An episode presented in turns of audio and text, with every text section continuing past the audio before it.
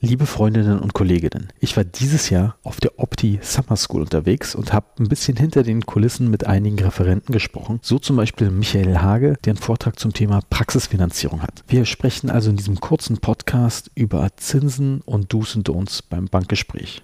Viel Spaß beim Hören.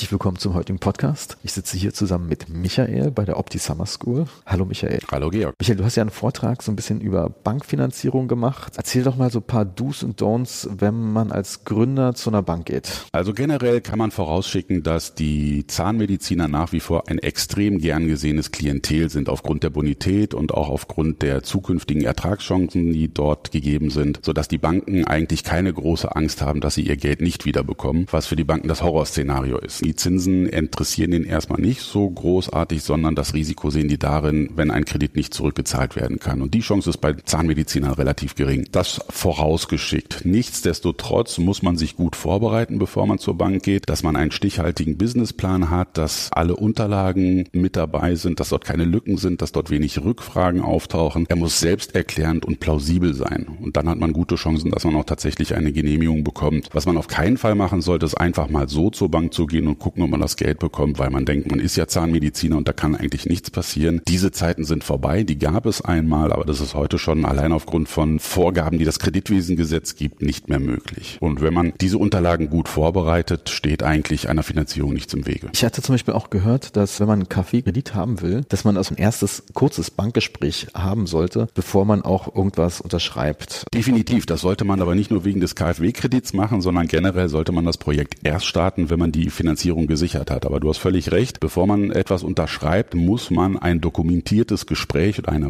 Anfrage bei der durchleitenden Bank haben, die dann auch an die KfW weitergeleitet wird, dass die Reihenfolge eingehalten wird, was aber in aller Regel auch der Fall ist. Also das kann ich jetzt nicht sagen aus der Praxis, dass es da schon mal Schwierigkeiten gab, dass da jetzt schon Verträge geschlossen wurden, bevor die Finanzierung klar war, weil dann wird das Risiko doch ein bisschen größer, falls mal was dazwischen kommen sollte. Also das würde ich jetzt eher so unter die theoretischen Risiken stecken, aber du hast völlig recht, die Reihenfolge muss gegeben sein. Was ich auch sehr spannend war, fand dein Vortrag, dass du gesagt hast, wenn euer Zinssatz deutlich über 1, so und so viel Prozent ist aktuell, solltet ihr bei der Bank nachfragen, warum, weil du siehst ja eher ganz andere Zinsen. Wie sind die gerade aktuell für Gründer? Also ich sag mal so, normalerweise, wenn man eine Praxis übernimmt, liegt man bei der KfW in der Preisklasse A oder B. Da reden wir einen Zinssatz, der bei 0,55 losgeht und vielleicht irgendwo bei 1,0 endet. Das wäre so die Range. Bei einer Neugründung kann es durchaus mal sein, dass man in die B oder C rutscht. Alles, was darüber hinausgeht, ist aber schon relativ ungewöhnlich und in dem Augenblick reden wir über Risikozuschläge. Das heißt, die Bank sagt, hm, da sind einige Dinge, die uns nicht so ganz geheuer sind. Wir sind ein bisschen ängstlich und versuchen dann dieses Risiko über einen höheren Zins abzufedern. Und wenn das der Fall ist, muss man sich selbst hinterfragen und auch die Bank mal fragen, wo seht ihr dieses Risiko? Habe ich möglicherweise etwas übersehen oder sind da Dinge, die missverständlich waren, dass die Bank ein Risiko sieht, wo aber eigentlich keins ist? Das ist auf jeden Fall ein Indikator, dass dort Ungereimtheiten sind und die sollte man herausfinden. Weil wir haben auch schon gesehen, dass es mittlerweile Richtung zwei Prozent geht und bei dem niedrigen Zinsniveau, das wir momentan haben, ist das schon relativ ungewöhnlich. Gibt es eigentlich noch andere Punkte, wenn man zum Beispiel eine Bank selber auswählt, in hinblicklich versteckter Kosten, die man beachten sollte? Ja, die versteckten Kosten, die lauern natürlich überall. Also grundsätzlich ist es schon so, dass man sich durchlesen sollte, was man unterschreibt. Auch wenn jetzt AGBs normalerweise nicht verhandelbar sind, aber was Preislisten angeht, da sollte man schon mal schauen, was da möglicherweise auf einen zukommen kann, dass man weiß, welche Kosten dort entstehen können. Grundsätzlich bei Finanzprodukten ist die Range sehr, sehr breit. Man sollte auch gezielt danach fragen, welche Kosten entstehen können. Ich meine, man sieht es ja auch an anderen Finanzprodukten, ob das die Riester-Rente ist oder etc., wo man in der Presse hört, das ist alles viel zu teuer, die Kosten sind viel zu hoch. Kaum einer weiß aber, welche Kosten dahinter stehen, welche Vertriebskosten, Verwaltungsgebühren und so weiter und so fort. Das sind alles Dinge, die man explizit nachfragen sollte. Denn grundsätzlich sollte man verstehen, was man dort macht, weil Finanzprodukte sind normalerweise nicht selbsterklärend, zumindest für den Laien nicht, der sich nicht täglich damit beschäftigt. Und in dem Moment macht es definitiv definitiv Sinn, nachzufragen, die Fragen, die man hat, auch tatsächlich beantwortet zu bekommen, weil Vertrauen ist natürlich gut, aber blindes Vertrauen ist da absolut fehl am Platz. Und wenn man es nicht versteht, rate ich eher dazu, es erstmal nicht zu tun. Ich habe ja gesehen, dass eigentlich auch so was Einfaches wie Kontoführungsgebühren, da sagen manche gleich, die sind bei uns kostenlos, andere sagen gar nichts dazu. Das finde ich eigentlich ein spannendes Thema. Ist es relevant am Ende? Boah, da bin ich jetzt gar nicht so genau im Thema drin, wo die Kontoführungsgebühren liegen, weil ich glaube, dass das nicht wirklich Posten sind, die jetzt über Wohl oder wehe entscheiden. Ich glaube, da gibt's andere Kostenpositionen, die deutlich höher sind. Insbesondere wenn wir jetzt sehen, wo von den klassischen Bankprodukten wieder weggeleitet wird zu sogenannten Tilgungssurrogaten, wo dann mit Bausparverträgen gearbeitet wird, mit Lebensversicherung, mit Rentenversicherung etc.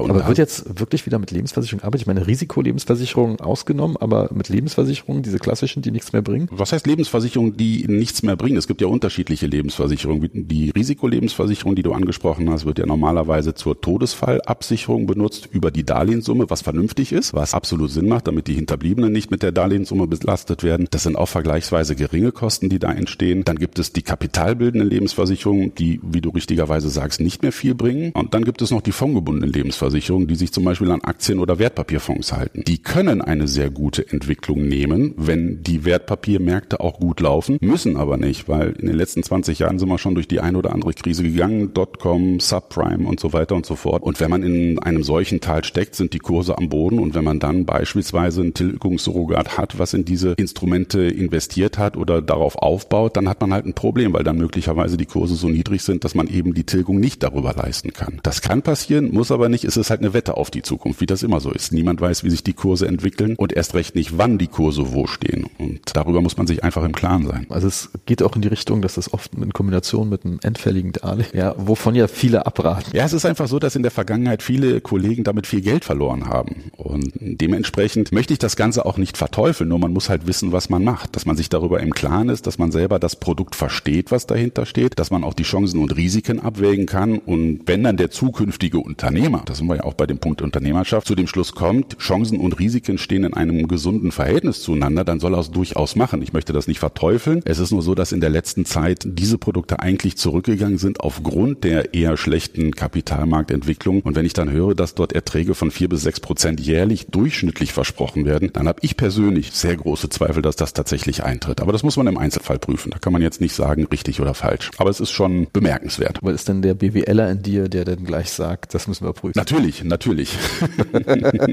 ich wäre ein schlechter Betriebswirt, wenn ich es nicht tun würde. Michael Hage, sag nochmal, wie kann man dich erreichen? Das sind die üblichen Wege, entweder über unsere Website von Henry Schein. Dort gibt es eine Rubrik, die Financial Services. Bin auch per E-Mail und Telefon erreichbar, überhaupt kein Thema. Die E-Mail-Adresse ist michael.hage. Hage schreibt sich Heinrich Anton Gustav Emil at henryschein.de. Henry wie der englische Heinrich und Schein wie der Sonnenschein oder der Geldschein. Aber Henry Schein kann doch jeder. Ah, würde ich, nee, da gibt's schon noch einige Leute, die da möglicherweise Schwierigkeiten haben. Ich google es einfach vorher.